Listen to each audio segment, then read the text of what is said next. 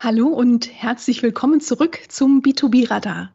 Ich hoffe, Sie hatten einen schönen Sommer oder können gerade noch irgendwo die goldenen Spätsommertage genießen. Hier scheint die Sonne und ich freue mich auf Radarfolge Nummer 31. Weil das mit Tim Buchholz von Otto und unserem Vorstand Bernd Schönwelder im Frühjahr so viel Spaß gemacht hat, habe ich mir auch heute wieder zwei Gäste ins virtuelle Studio eingeladen. Ein Hallo an Isabel Vincent-Kühnel. Sie ist Vertriebsleiterin für das Key Account Management bei der Memo AG. Hallo Isabel. Hallo Katrin. Ich freue mich außerdem, dass auch Henning Rook heute hier ist. Er ist Vorstand bei Memo. Hallo Henning. Hallo Katrin. Memo ist ja Online-Händler mit einem Fokus auf Bürobedarf. Da gibt es sehr viele Angebote am Markt. Warum schlagen eure Herzen gerade für Memo und was macht Memo anders als der Wettbewerb? Ähm, da kann ich gleich mal einhaken oder einsteigen. Das sind und vielleicht kurz bei mir zumindest so ein bisschen auf die Historie blicken. Ich habe nach meinem Abitur meinen Zivildienst geleistet in einem Naturschutzverein und war damals dort auch für die Beschaffung sozusagen des Bürobedarfs verantwortlich. Und da fanden sozusagen meine ersten Berührungspunkte zu Memo statt. Und mehr oder weniger ein paar Jahre später kam es dann sozusagen zum, ähm, ja, zum, zur Verknüpfung mit Memo. Das war zum einen, wenn ich ehrlich bin, ein relativ nüchterner Grund, einfach ein räumlicher Grund. Uns hat es nach Wertheim verschlagen und die Memo ist nicht weit. Und der zweite Grund ist total ein emotionaler Grund. Und zwar ist es, und ich glaube, das gilt generell für, für meine und auch die jüngere Generation, dass sozusagen der Sinn der Aufgabe immer wichtiger wird und mehr Stellenwert einnimmt. Und das ist sozusagen bei mir auch der emotionale Grund. Und der hat sich auch nochmal verstärkt durch, also so in den letzten ne, mittlerweile sechs Jahren durch, durch meine beiden Kinder, wo man einfach sieht, okay, welche welche Erde in Anführungsstrichen möchte man der nächsten Generation zu überlassen. Und wobei ich bei einem Punkt noch einhaken möchte, bei dem Punkt Bürobedarf, und zwar ist unser Unternehmenszweck, dass wir Verantwortungskonsum äh, ermöglichen möchten und das für alle immer und überall und das für alle impliziert vor allem dass wir hier nicht nur sind, um den Fokus auf einen Gewerbekunden zu richten mit Bürobedarf, sondern wir bedienen mittlerweile Gewerbekunden und private Endverbraucher. Und das bildet sich auch im Sortiment wieder. Also Sortiment ist immer breiter geworden und wir möchten eigentlich für alle Lebenslagen oder Lebenssituationen die passenden Produkte liefern. Egal ob jetzt sozusagen nur Bürobedarf oder der Fokus auch weitergeht in Richtung privaten Bereich. Und was sozusagen mein Herz für Memo auch höher schlagen lässt, ist, dass das Thema Nachhaltigkeit sozusagen der Kern unseres Handelns ist. Und wir leben auch die Nachhaltigkeit hier bei Memo wirklich als Gesamtkunstwerk sozusagen. Das zieht sich im Prinzip durch alle Kernwertschöpfungsprozesse, wie das Sortimentsgestaltung und die Logistik. Das zieht sich durch die Personalpolitik, was sozusagen die sozialen Dimensionen angeht, im Bereich der Ausbildung. Das haben wir im Ressourcenmanagement. Ne? Wenn man so unser Firmengebäude betrachtet zum Beispiel, wurde da wirklich auf alle Details geachtet, so dass man theoretisch das, das äh, Firmengebäude auch rückbauen könnte und in seine Einzelteile wieder auch rezyklierbar wären. Und das bezieht sich auch auf Stakeholder-Beziehungen, ne? auf Lieferanten, Umweltverbände oder auch wie euch jetzt Mercateo. Ne? Auch da ist uns sozusagen das nachhaltig Leben und somit die soziale Dimension total wichtig. Und um das sozusagen von meiner Seite abzuschließen, bei uns ist, und das lässt das Herz höher schlagen, ist Nachhaltigkeit eben das Geschäftsmodell und kein Geschäft. Und ich glaube, das ist sozusagen die, die wichtige Botschaft da an der Stelle. Isabel, wie sieht es bei dir aus? Was für dich so Memo. Also, warum ich von Memo überzeugt bin, da greife ich auch vom Henning gerne das nochmal auf mit der Sinnhaftigkeit der beruflichen Tätigkeit. Ähm, bei Memo ist das, was außen drauf steht, einfach auch innen drin. Das heißt, ähm, wir schreiben uns die Nachhaltigkeit nicht nur auf die Fahne, sondern wir leben sie auch. Und äh, dazu habe ich auch zum Einstieg so eine kleine Anekdote mitgebracht, die auch der Henning, glaube ich, noch nicht kennt. Ähm, und zwar von meinem Vorstellungsgespräch damals. Und zwar bin ich vor ein bisschen mehr als drei Jahren zur Memo gekommen. Damals war ich 23 und ähm, ja, auch das Vorstellungsgespräch bereitet man sich ja auch ein bisschen ähm, vor. Also man, man informiert sich über die Firma etc. Und für mich gab es damals nur zwei Möglichkeiten, als ich diese, diese, äh, diese Thematik Nachhaltigkeit im Zusammenhang mit der Memo AG so wahrgenommen habe. Das erste, mein erster Gedanke war, entweder ist alles nur Greenwashing, das merkst du aber spätestens dann, wenn du dich mit den Leuten dort vor Ort unterhältst, oder es ist alles so total öko. Das heißt, die Mitarbeiter laufen so in pastellfarbenen Leinenklamotten durch die Gegend. Man darf sich als Frau nicht trauen, da Lippenstift zu tragen. Also so total lächerlich eigentlich. Ähm, das wäre auch eine Welt gewesen, in die ich nicht reingepasst hätte, weil ich ähm, davor ein Jahr ähm, im Großkonzern im Projekteinkauf gearbeitet habe und davor vier Jahre in einer familiengeführten Privatbank. Und es sind einfach ganz andere Welten und auch ganz andere Strukturen. In dem Vorstellungsgespräch damals selber habe ich dann sehr schnell gemerkt, dass das wirklich, also wirklich lachhafte Vorurteile waren, ganz klar. Ähm, und habe auch gelernt, dass Nachhaltigkeit was ist, was total in sein kann, was richtig cool sein kann ähm, und jung vor allem. Und das ist auch das, was wir nach außen transportieren wollen und was uns auch vom Wettbewerb unterscheidet. Die Memo hat nicht nur ein grünes Teilsortiment, sondern wir haben eine ganzheitliche Philosophie, die da dahinter steht, die sich, wie Henning auch schon gesagt hat, auch über solche ähm, Themenbereiche wie Logistik, wie Werbemittel etc. erstreckt. Und wir leben das auch ganz transparent und äh, das merkt man auch in der Regel äh, in den Gesprächen mit uns. Das merkt man, wenn man unseren Nachhaltigkeitsbericht anschaut und solche Dinge. Und äh, ja, da liegt der kleine, aber feine Unterschied. Jetzt haben wir verstanden, dass Nachhaltigkeit also in eurer DNA liegt. Henning, mich würde interessieren, wie man diesen Mindset eigentlich ins Unternehmen kriegt und vor allem auch aufrechterhält. Das ist doch sicher eine spannende Kommunikation, zumal das bei euch ja ein Traditions- und gleichzeitig ein Zukunftsthema ist. Ja, genau. Also, vollkommen richtig. Ne? Und das hat Isabel eben auch schon angesprochen. Nachhaltigkeit ist eben auch ein, ein total präsentes und aktuelles Thema, somit auch ein Zukunftsthema. Ich glaube, was uns da so unterscheidet, ist die Gründungsidee. Ne? Uns gibt es mittlerweile, ne, wir feiern Juhu in diesem Jahr 30 Jahre Memo, auch unter pandemischen Bedingungen, aber das bedeutet, uns gibt es auch schon seit eben diesen 30 Jahren und die Gründungsidee war eben auch damals nachhaltig zu handeln ne? und sozusagen das als Zukunftsvision auch zu sehen. Und mit Sicherheit waren wir da relativ früh dran, auch mit dieser Erkenntnis. Und es bedeutet aber gleichzeitig auch, dass die Nachhaltigkeit wirklich sehr, sehr tief im Unternehmen verankert ist und vieles auch, was du ansprichst mit dem Thema Mindset, ne, auch vieles intrinsisch ist und ähm, sozusagen wirklich gelebt wird. Und mit Sicherheit liegt es auch daran, dass wir sozusagen ein aktiv gelebtes Nachhaltigkeitsmanagement bei uns im Haus haben. Was bedeutet, dass wir vor einigen Jahren der Vorstand sozusagen die Entscheidung getroffen hat, ein integriertes Managementsystem aufzubauen, wo man das Thema Umweltmanagement auch explizit mit reingenommen hat und sozusagen aus diesem Managementsystem heraus auch alle nachhaltigen Themen bearbeitet. Und das ist so tief in den Prozessen verankert, dass es eben auch das nachhaltige Handeln allgegenwärtig ist. Und ich glaube, was mittlerweile vor allem spannend macht, ist so das Zusammenspiel und das Zusammen, die Zusammenarbeit zwischen den langjährigen Mitarbeitenden, die wirklich einen Quell sozusagen an Erfahrungen mit sich bringen und vielen jungen Mitarbeitenden. Ne? Isabel sitzt mir gegenüber. Ähm, wir haben viele auch in, in, an anderer Stelle, die einfach frische Ideen und sozusagen die gute Quelle für die Zukunftsthemen sind. Und dieses Zusammenspiel führt auch wirklich zu, zu dem gelebten Mindset. Und natürlich wird auch sozusagen bei der Personalsuche spielt es eine Rolle, aber es ist kein Kern sozusagen des Ganzen, weil wir auch der Meinung sind, dass es, dass es auch jeder sozusagen hier, hier erfahren kann, ne, das Thema nachhaltig handeln. Also das ist sozusagen gar keine Kernkompetenz, die jemand mitbringen muss, sondern das ist auch was, was man lernen in Anführungsstrichen und erfahren kann und einfach mitleben kann. Und ich glaube, das ist auch das Schöne am Thema Nachhaltigkeit und nachhaltiger Konsum.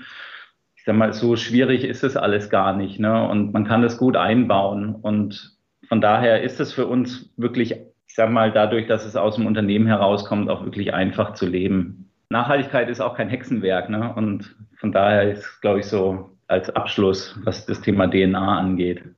Hast du vielleicht ein Beispiel für uns? Äh, du sagtest ja, ihr habt ein Managementsystem eingeführt. Was ist denn da vielleicht mal pragmatisch auf ein Thema geschaut, anders als früher? Das Spannende an einem Managementsystem oder an einem integrierten Managementsystem ist, dass das Managementsystem in alle Prozesse verankert ist. Das heißt, hier wird geschaut, hier wird auf die Prozesse geschaut im Bereich der Produktlistung. Es wird auf Prozesse im Bereich der Logistik geschaut. Und auch durch so ein System und sozusagen das immer wieder Hinterfragen der Prozesse kam es zum Beispiel zu einem Mehrwegversandsystem der Memo-Box. Ich denke, das ist vor allem ähm, präsent und ich könnte mir vorstellen, dass Isabel da auch nochmal was zu sagt. Ähm, und genau, die Memo-Box ist zum Beispiel ein ganz äh, einfaches Beispiel, das ist ein Mehrwegversandsystem, wirklich spannend. Das heißt, man bekommt seine Ware nicht im klassischen Versandkarton, sondern hat die Memo-Box wo, wo es die, die Ware angeliefert wird. Das, äh, man schickt dann die Memo-Box zurück und bekommt dadurch eben mehr Rundläufe hin sozusagen. Und das ist mit Sicherheit auch ein aktuell spannendes Thema und auch das betreiben wir schon seit einigen Jahren. Und ich denke, das ist ein gutes Beispiel für gelebtes äh, Management oder für ein gelebtes Nachhaltigkeitsmanagement. Isabel, du hast täglich mit Einkaufsabteilungen zu tun. Kannst du uns mal deinen Eindruck schildern, wie ist es um nachhaltige Beschaffung in deutschen Unternehmen bestellt? Ja, ähm, zuerst mal mit zwei Worten, ne? und zwar durchaus gemischt. also es gibt sehr viele Unternehmen, die sich bereits äh, seit vielen Jahren mit dem Thema Nachhaltigkeit beschäftigen und auch schon so aufgestellt sind. Und das ist natürlich sehr schön zu sehen und auch zu beobachten. Ne? Ähm, dennoch muss man sagen, dass die meisten Unternehmen noch nicht dort sind, wo sie bereits sein könnten. Ähm, aber es ist ein Trend spürbar. Ich habe ähm, an der Stelle, wenn ich zum Beispiel Workshops gebe oder ähnliches, immer so ein äh, relativ provokantes Motto. Und zwar sage ich immer, nur ein nachhaltig aufgestelltes Unternehmen ist zukunftsfähig. Mir ist dabei schon durchaus bewusst, dass man das nicht nur so schwarz-weiß sehen kann, sondern dass man das auch realistisch betrachten muss. Ähm, ja, der Mensch ist einfach ein Gewohnheitstier die bestehenden Strukturen in, in, den, in den Unternehmen, die sind oftmals einfach festgefahren und auch viele Unternehmen oder viele dieser betroffenen Unternehmen haben sich noch nie mit der Thematik Nachhaltigkeit im Einkauf beschäftigt oder befasst. Äh, wenn, ja, dann herrscht schlichtweg einfach Unsicherheit. Also es kommt die Vorgabe, bitte die Beschaffung jetzt nachhaltig umstellen und dann tauchen einfach Fragen auf seitens der Einkäufer, okay, aber was muss ich jetzt machen? Worauf muss ich überhaupt achten und solche Geschichten? Und äh, für diese Unsicherheit muss man als Außenstehender, vor allem auch als Vertriebler, eine gewisse Empathie entwickeln. Man kann aber trotzdem aktiv Lösungen anbieten. Und das ist was, was die Memo ja macht. Wir bieten ja in so einem Fall mit einem eigenen Key Account Management Team die Unterstützung an, die dazu benötigt wird. Und äh, zum Beispiel, indem wir eben einen Außendienst haben, der hilft, die Weichen im Unternehmen zu stellen und der die Einkäufer umfassend berät das heißt, kein Einkäufer und auch kein Nachhaltigkeitsmanager muss diesen Weg der Umstellung auf eine nachhaltige Beschaffung alleine gehen, aber man muss Veränderungen zulassen. Wie sieht denn euer Lieferantenmanagement aus? Ähm, ihr müsst ja einiges tun, ähm, damit ihr eben dafür sorgt, dass das Angebotene auch genau in euer Konzept passt.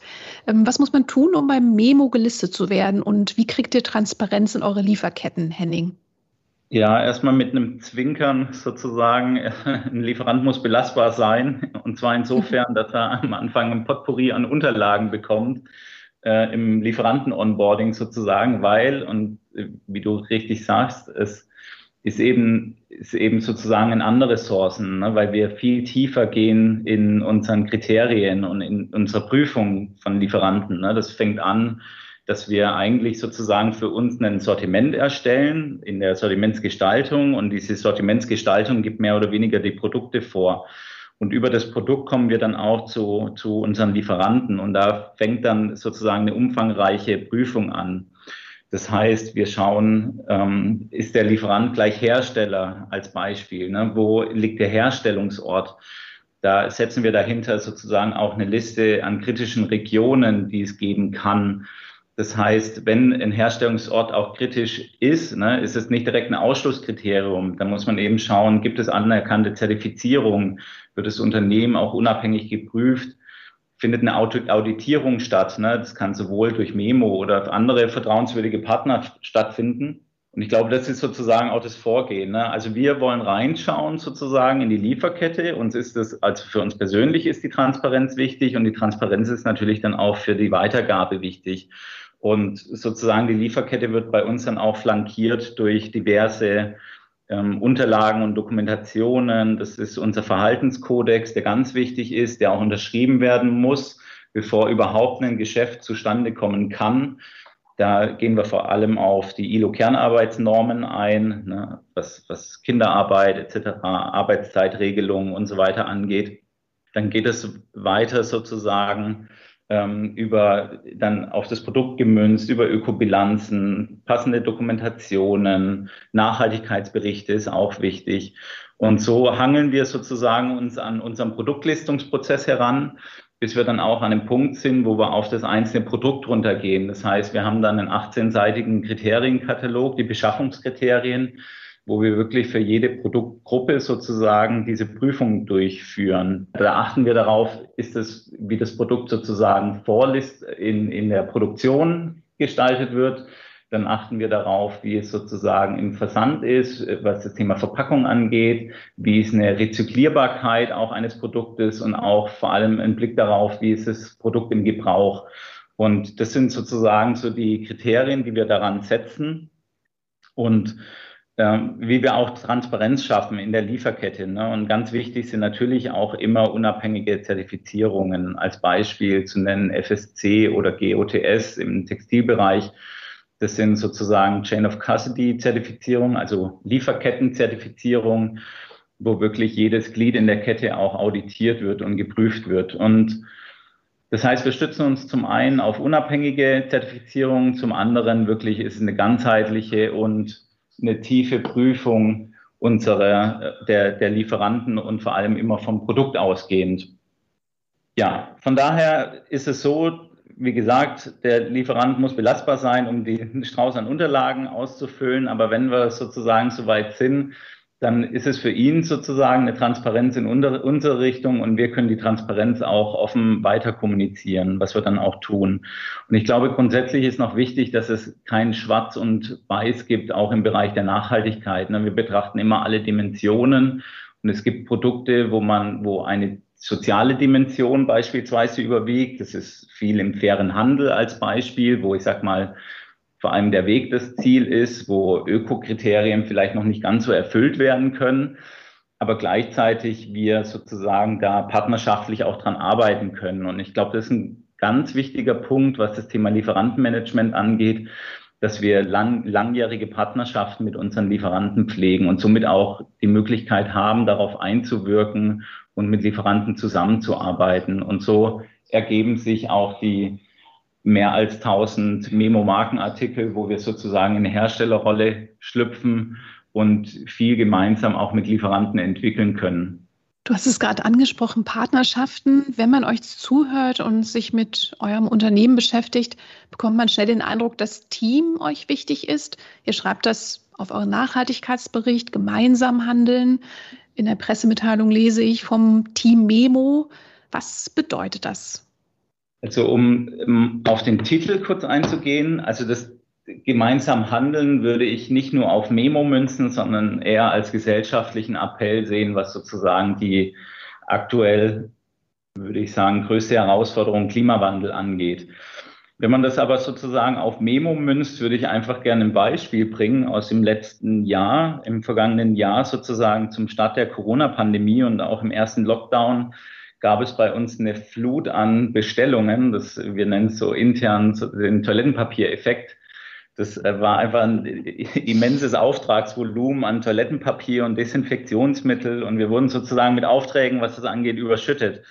Und da war es selbstverständlich, dass auch alle Verwaltungsmitarbeitende aushalfen und unterstützten und wo man eben gebraucht wurde. Ne? Und das galt sowohl innerhalb der Verwaltung als auch im Bereich des Versands. Und da fand ein totaler Zusammenhalt und auch ein sozialer Zusammenhalt statt. Und äh, das sah man einfach, wie das bei uns gelebt wird. Und ähm, um als kleine Anekdote sozusagen am Rande, selbst unser CEO stand am Packtisch und hat eben Toilettenpapier verpackt und Pakete äh, versendet. Und ich glaube, das zeigt sozusagen, wie das bei uns auch gelebt wird. Und man muss einfach sagen, dass ohne das Team Memo die positive Entwicklung seit der Gründung nicht möglich gewesen wäre, weil das ist das A und O, um sozusagen nochmal den Schwenk auf die DNA und mein vorheriges zu, zu finden. Es ist einfach so, dass nur ein gemeinsames Handeln und ein gemeinsames, Leben der Themen auch dazu führt, dass man sozusagen diesen, diese großen Herausforderungen bewältigen kann. Und ich glaube, was bei uns wirklich ein wichtiger Punkt ist, ist so das Thema der hohen Eigenverantwortung im, der, der Mitarbeitenden, die Selbstständigkeit, die sie haben, auch die kreativen Freiräume, die sie haben. Und das sind uns eben besonders wichtig auch, dass, dass wir eine flache Organisationsstruktur haben und die fördert einfach die interne und auch abteilungsübergreifende Zusammenarbeit und natürlich auch die Zusammenarbeit nach außen. Und das würde ich sagen, ist sozusagen der Kern des gemeinsamen Handelns. Und um das sozusagen abzuschließen, ich glaube, nur, nur so können wir auch den Herausforderungen gerecht werden. Du hast gerade eben von, von Leidenschaft gesprochen, von, von kreativen Freiräumen, von einem Team, das was schaffen will.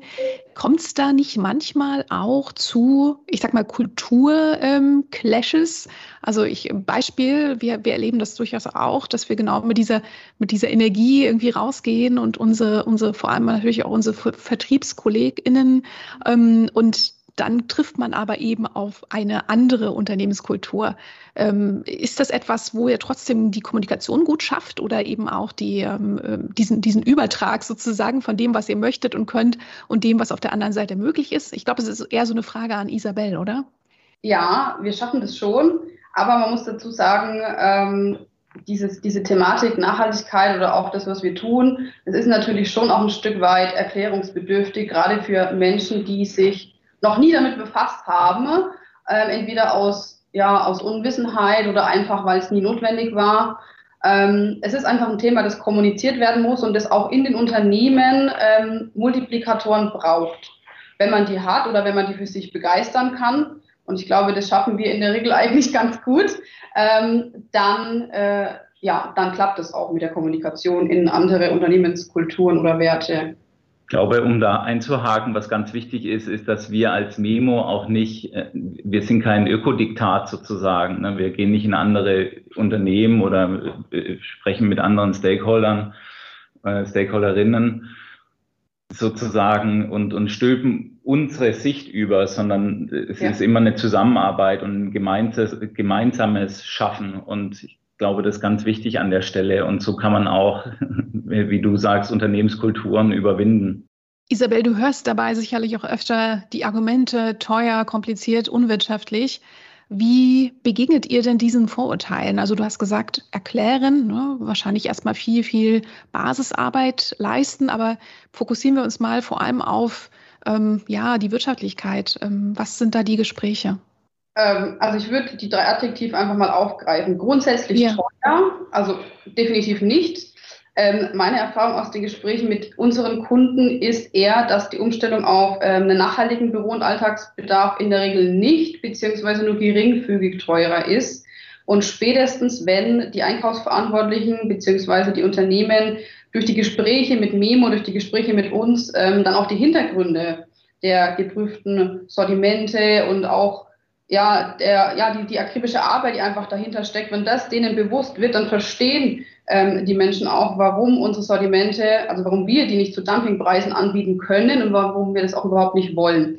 Ähm, Memo will auch gar nicht als der günstigste Anbieter am Markt wahrgenommen werden, sondern wir wollen wahrgenommen werden als ein Lieferant, der nachhaltiges Einkaufen zu aber gleichzeitig fairen Preisen ermöglicht. Ähm, kompliziert, naja, da ist die Frage, inwiefern. Also, wie ich vorhin schon ähm, angesprochen habe, natürlich, wenn ich einen bestehenden Lieferanten habe, ist es auch ein Stück weit Gewohnheit und auch Sicherheit, die ich damit verbinde.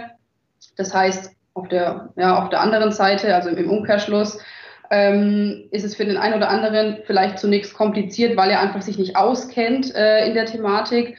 Wir haben einfach die, diese festgefahrenen äh, Strukturen in vielen Unternehmen und vor allem auch steile Genehmigerhierarchien. Also viele Hierarchien, durch die Veränderungen erstmal durchgeboxt werden müssen, bis ich da überhaupt was tun kann. Ähm, jeder dieser Punkte ähm, ist ein Grund, aber kein Hindernis. Und zum letzten, ähm, zum, zum unwirtschaftlichen Teil, also auch das definitiv nicht. Ähm, rein aus unserer Philosophie raus achten wir ja zum Beispiel auf die Qualität unserer Produkte und auch auf eine lange Lebensdauer. Das heißt, solche Geschichten, dass ähm, Artikel, die ich verbrauche oder brauche, auch nachfüllbar sind, dass sie leicht äh, reparieren, also zu reparieren sind mit Ersatzteilen, die man hier bekommt und solche Sachen. Und äh, man muss auch dazu sagen, eine Konsolidierung von vielen Lieferanten auf einen, wie zum Beispiel jetzt auf Memo als jemand, der ein Vollsortiment anbietet, spart dem Einkäufer auch Zeit, ähm, weil ganz klar Aufwand in der Betreuung und damit auch Geld und vor allem ähm, dem Einkäufer auch ein Stück weit Nerven. Ähm, meine Meinung zu dem Ganzen ist, dass es heutzutage keinen triftigen Grund mehr gibt, der ein Unternehmen daran hindert, zumindest mal die Beschaffung von Büro- und Büroalltagsbedarf so als kleinen Start in Nachhaltigkeit ähm, auf eine nachhaltige Lösung umzustellen. Wir fokussieren uns mal auf den B2B ähm, und schauen dort mal drauf auf Prozessdiskussionen. Also die haben wir öfter mal, gerade hinsichtlich Unwirtschaftlichkeit. Kannst du uns mal schildern, wie man bei euch als einkaufendes Unternehmen ähm, angebunden sein kann? Also wie man zu euch kommt sozusagen? Ja, also es gibt durchaus verschiedene Wege oder Möglichkeiten, ähm, da zusammenzufinden. Ich meine, das, was auf der Hand liegt, wenn man Memo googelt, kommt man da sehr schnell drauf, ist unser Online-Shop, also auf äh, memo.de. Das ist in, in, im B2B-Bereich äh, der Shop, der für unsere Gewerbekunden der richtige ist. Ähm, daneben, ja, gibt's noch so ein bisschen für mich als, als junge Person so ein bisschen traditionellere Wege, wie jetzt einfach eine Mail zu schicken oder halt anzurufen oder solche Geschichten. Aber der Fokus liegt natürlich ganz klar auf der, auf der IT-Anbindung, was die Zukunft betrifft.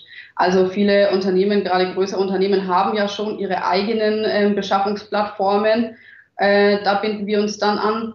Oder sie suchen nach einer Lösung ähm, wie wir uns in der Mitte treffen können, ohne dass sie quasi den Online-Shop nutzen, weil sie ähm, eigene Rechnungsprozesse dort abbilden wollen, eigene Bestellerprozesse und so weiter. Da äh, ja, gibt es dann zum Beispiel auch die Möglichkeit, äh, über euch, über Mercateo da zusammenzukommen. Also ganz klar, die Zukunft liegt schon eher auf der IT-Anbindung, was möglichst automatisiert abläuft, möglichst einfach und verständlich für den Besteller. Und äh, ja, also da muss man einfach nur drüber sprechen. Nun nehmen wir mal an, ein Unternehmen will sich auf den Weg machen, Beschaffung nachhaltig gestalten. Was wären dann eure Tipps für den Start? Da würde ich mal anfangen und ich habe da eigentlich gar nicht so viel zu, zu sagen, weil ich glaube, das A und O ist an der Stelle einfach zu machen und am besten mit einem passenden Partner das vorzunehmen. Ich glaube, da kann Isabel ganz gut anknüpfen. Ja, also meine Tipps sind ganz einfach, sich nicht von Zertifizierungen von Umweltzeichen und so weiter abschrecken zu lassen, sondern sich einen Lieferanten zu suchen, der sein Handwerk in Sachen Nachhaltigkeit einfach beherrscht und der ähm, eingehende Praxiserfahrung hat. Den muss man sich einfach schnappen und dann kann es schon losgehen. Und äh, zum Schluss vielleicht noch als, als schönen Abschluss, ähm, wenn, wenn Sie jetzt jemand, der jetzt gerade zuhört, verantwortlich für die Beschaffung in Ihrem Unternehmen sind und den Podcast jetzt auch ganz fleißig bis hierhin angehört haben, dann stellen Sie sich am besten jetzt mal genau zwei Fragen. Die erste ist, was hindert uns als Unternehmen an der Umstellung auf nachhaltige Beschaffung? Und äh, die zweite Frage dazu wäre, ist es wirklich ein Hindernis oder ist es eigentlich nur ein Grund? Das ist ein schönes Schlusswort. Vielen Dank, äh, Isabel, und auch danke an dich, Henning.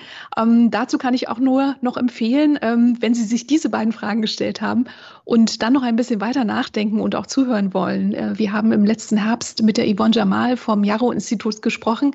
Die hat genau auch ähm, diese Fragen beleuchtet und einfach mal sehr pragmatisch auf das Thema Nachhaltigkeit und den Staat darin ähm, beguckt und dann gerne einfach noch ein bisschen im Archiv wühlen und ähm, ja, loslegen, würde ich sagen. Vielen Dank euch beiden. Vielen Dank auch dir. Danke, Katrin. Wenn Sie Lust haben, noch mehr über nachhaltige Beschaffung zu erfahren, hören Sie doch einfach mal in meine Gespräche mit Yvonne Jamal vom Jaro-Institut oder Alf Schwarten, Einkaufsleiter der Dresdner Verkehrsbetriebe rein. Die Links zu diesen Podcast-Folgen finden Sie in unseren Show Notes unter dem Beitrag. Wir bei Mercatie Unite wollen aber nicht nur das Bewusstsein für Nachhaltigkeit in der Beschaffung schärfen, sondern treiben das Thema auch selbst voran. Wie zum Beispiel mit unserem Angebot Sustainable Choice. Memo ist dabei übrigens der Anbieter, mit dem wir diese Initiative gestartet haben. Wenn Sie dazu mehr wissen wollen, freut sich meine Kollegin Eva Winkler über Ihre Nachfrage. Auch die Kontaktdaten geben wir Ihnen gern in den Shownotes mit. Vielen Dank, dass Sie heute wieder dabei waren. Achten Sie gut auf sich und andere.